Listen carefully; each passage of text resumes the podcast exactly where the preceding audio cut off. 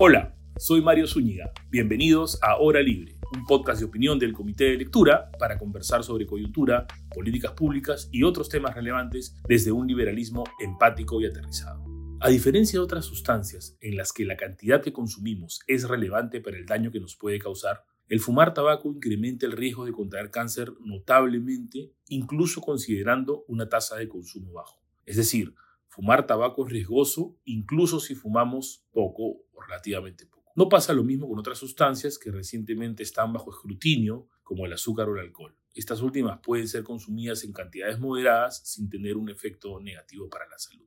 Los riesgos de fumar no justifican, por supuesto, ningún tipo de prohibición dura de esta conducta. Esto, por supuesto, bajo la premisa de que las personas que fuman deciden hacerlo voluntariamente y corriendo conscientemente esos riesgos. Una prohibición total, además, puede tener efectos no deseados, como el consumo de productos sustitutos aún más peligrosos o la creación de mercados negros. Pero los riesgos de fumar sí pueden justificar políticas públicas que desincentiven dicha conducta. No voy a discutir aquí la causa de eso. Asumamos que el, prevenir el, daño a las personas es suficiente. Se habla mucho de las externalidades en términos de costos de salud pública.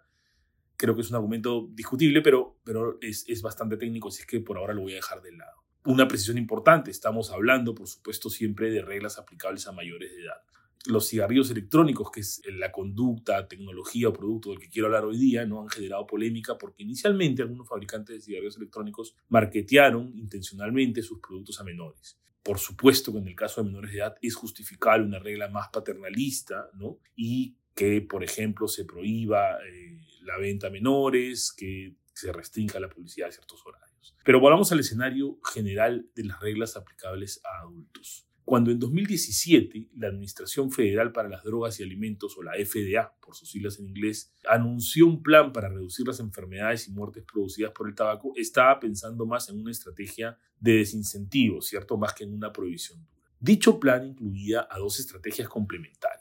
Por un lado, obligar a los productores de cigarrillos a reducir los niveles de nicotina a efectos de hacerlos menos adictivos. Y por otro lado, permitir que los fumadores tengan una vía de salida, una vía de escape del hábito de fumar. Es decir, que tengan a la mano fuentes más seguras de nicotina, como los cigarrillos electrónicos precisamente. Parece, sin embargo, que la FDA ha retrocedido en estrategia recientemente ha anunciado la adopción de reglas que prohibirían los cigarrillos mentolados y ordenarán la reducción de nicotina en los cigarrillos de tabaco, ¿no? los cigarrillos ordinarios, a niveles mínimos. No sabemos eh, qué impacto tendrán esas medidas solas, ¿no? aisladas, pero adicionalmente eh, se está dejando en la práctica fuera del mercado a la marca más popular de cigarrillos electrónicos. Lo que se está haciendo no es una prohibición necesariamente, pero no se le está dando el permiso ¿no? para que pueda ser comercializado. En este contexto creemos la reducción de nicotina en los cigarrillos podría tener el efecto no deseado de empujar a los consumidores a otro tipo de productos en vez de a los sustitutos más seguros. En este punto, los escépticos dirán, y con razón, que los cigarrillos electrónicos no son totalmente seguros, que también pueden representar un riesgo para la salud. Por supuesto que sí, pero si han estado prestando atención a los episodios de esta temporada, sabrán que, al analizar riesgos, y las políticas públicas que aprobamos para gestionarlos, lo importante son los riesgos relativos, los riesgos comparativos, si quieren usar otro término. Dicho de otro modo, todo tiene un riesgo. Lo importante es tratar de minimizar nuestro riesgo total lo más posible. Y ojo, siempre también incurriendo en el menor costo posible.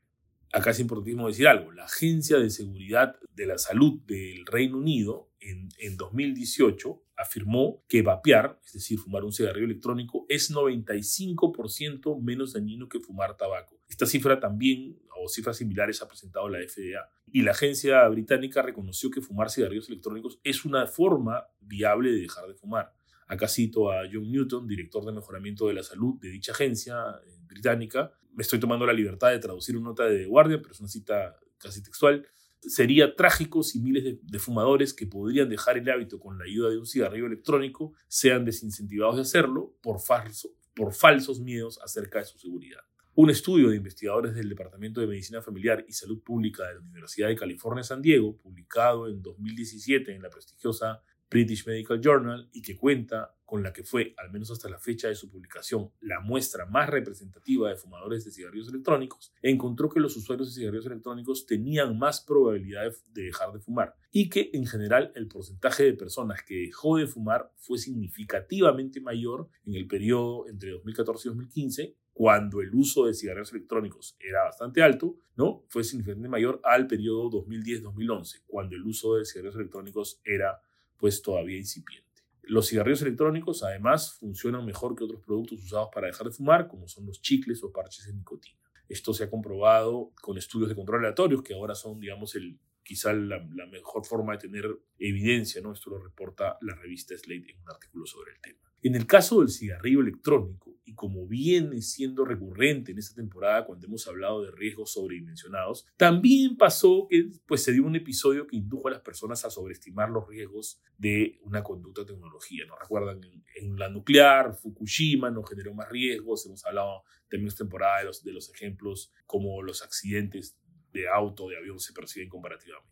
Pues en 2019 lo que pasó fue que se empezaron a dar muchos casos de personas que se enfermaban del pulmón y esto se relacionó al uso de cigarrillos electrónicos. Al final, ya luego de las investigaciones, se confirmó que lo que estaba causando daño a las personas eran los aditivos en algunos productos de cannabis, que también se consumían a través de dispositivos electrónicos, pero que son otro producto. Sin embargo, la percepción de que todos los productos para vapear son dañinos nunca se disipó. La Sociedad Americana del Cáncer encontró con posterioridad a este evento que el porcentaje de adultos que erróneamente cree que los cigarrillos electrónicos son más dañinos que los cigarrillos convencionales se cuadriplicó de 2018 a 2020. Una anécdota aquí lamentablemente ha influido negativamente en la percepción que se tiene de un producto que, insistimos, no es seguro, no es, no es que sea totalmente seguro o sano, pero es mucho menos dañino que el producto sustituto. Esto justificó en parte que no se otorgan los permisos necesarios a determinados productores de cigarrillos electrónicos. En parte, también hay que decirlo, la decisión de la FDA está motivada por el, o estaría motivada por el hecho ya mencionado de que algunos fabricantes de cigarrillos electrónicos habrían pues marketeado intencionalmente sus productos a menores. Ahora, independientemente de esto que pasó, ¿no? Si aplicamos algunas restricciones, como prohibir la venta a menores y se canaliza adecuadamente la publicidad, y estas reglas son bien fiscalizadas, no sería necesario adoptar una política que prohíba un producto o que tenga el efecto equivalente a una prohibición. Cuando se trata del tabaco, hay en general una corriente muy fuerte para promover siempre regulación más, más restrictiva, ¿no? Se da también el activismo en este campo y ya el tema se politiza un poco, entonces, más allá de la evidencia y del costo-beneficio, siempre hay que prohibir más, ¿no? Esto es percibido ya como algo positivo. Esto es porque el tabaco es percibido como algo malo per se, y eso, digamos, tiene sentido, ¿no? Como comentamos al inicio del episodio, el fumar cigarrillos produce daño a cualquier nivel de consumo. La conclusión, entonces, es no fumen cigarrillos, no promovamos el consumo. Yo no fumo, por si acaso, este podcaster no fuma, y este episodio no debe entenderse de alguna manera como alguna defensa de dicho hábito, ni de ningún otro hábito similar también recordemos, pero también hay que recordar que unas personas van a decidir fumar, pese a tener todas las advertencias y restricciones razonables que el Estado pueda aprobar o los incentivos que pueda proveer. Y eso hay que respetarlo siempre que esa persona no origine daños a terceros. ¿no? Finalmente, si tú adoptas una prohibición muy restrictiva, ¿no? Eh, más allá de que va a ser dificilísimo de fiscalizar, también puedes empujar a las personas a tomar otros riesgos o a recurrir a otro tipo de conductas. ¿no? Ya entraríamos en un, en un tipo de política muy, muy persecutoria, muy intrusiva, que, que sería intolerable ya desde el punto de vista incluso democrático, en general de libertades y derechos humanos. Pero, pero ojo, precisamente porque el cigarrillo es dañino y hemos hecho bastante énfasis en ello, es importante que abramos las puertas a posibles mecanismos de salida. Recuerden que en un cigarrillo convencional, más allá de la nicotina, el daño se produce por el alquitrán y otras sustancias químicas que se producen en la combustión. Aquí también hay que recordar que eh, pues, reglas demasiado restrictivas podrían ser irrazonables, ya, ya lo comentamos un poquito, ¿no? Eh, demasiado intrusivas y afectar libertades o derechos humanos, y también podrían tener el impacto, el impacto no deseado de generar contrabando o mercados negros. He escuchado a algún experto en salud desestimar este argumento como una mera excusa de la industria. Puede ser que la industria haya usado eso como excusa, pero en verdad creo que no es un argumento menor, no se puede desestimar tan fácil, el contrabando está ahí, es evidente en economías como la nuestra, ¿no? son conocidos los puntos por donde entra el contrabando al país, están los mercados ahí, ¿no? Pero incluso en economías más formales, ¿no? Hay contrabando de estos productos que, donde se regulan provisiones duras o impuestos muy altos, por ejemplo, ¿no? Y, y basta tomar en cuenta Basta tomar en cuenta para ello o recordar cómo algunos casos de, eso, de uso excesivo de la violencia y puntualmente en perjuicio de ciertas minorías que, que tiene la policía en ciertos países, en ciertas economías desarrolladas, están ligados al contrabando de tabaco. Entonces, siempre también desde el punto de vista liberal, cuando analizamos una revolución, incluso cuando nos parece sensata, es importante reflexionar. ¿Estamos dispuestos a hacer uso de la violencia finalmente ¿no? para poder fiscalizar y obligar a, respetar estas normas, una reflexión que siempre hay que hacer. Una vez más, la lección es clara.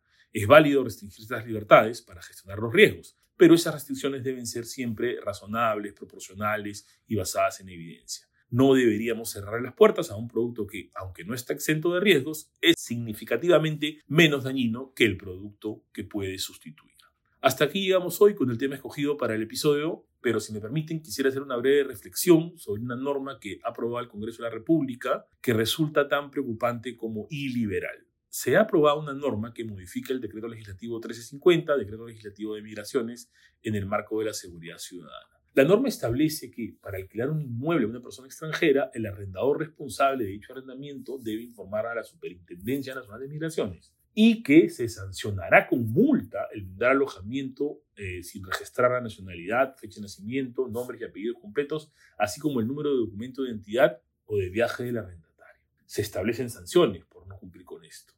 ¿Qué va a hacer el Estado con esta información? En adición a incrementar la burocracia a un mercado de alquiler que ya es de por sí bastante informal, la norma va a desincentivar que se arriende inmuebles a extranjeros, que muchas veces están llegando al país en calidad de refugiados la verdad es que no le veo beneficio a esta norma y sí riesgos de abuso y de daños inmediatos a las personas que vienen al Perú con la esperanza de lograr un nivel de vida mejor. Todo con el pretexto de la seguridad que además estigmatiza a estos inmigrantes. Esperemos que la norma sea observada y que finalmente no, no vea la luz. Eso fue todo por hoy. No se olviden que me encuentran en Twitter como arroba msunigap. Déjenme por ahí algunos comentarios, contraargumentos, preguntas o críticas sobre las ideas tratadas en esta edición y así seguimos conversando. Hasta dentro de dos semanas, un fuerte abrazo y cuídense mucho. Este podcast fue producido y editado por Vania García, curadora de Comité de Lectura. Si quieres apoyar nuestro trabajo, te invitamos a suscribirte a Comité de Lectura en nuestra página web www.comitedelectura.pe/planes. Con tu suscripción no solo nos estarás ayudando a mantener este y otros podcasts abiertos para todos, sino que tendrás acceso a nuestros podcasts premium diarios, el podcast de noticias de Augusto Townsend y el podcast económico de Ale Costa. Gracias por escuchar.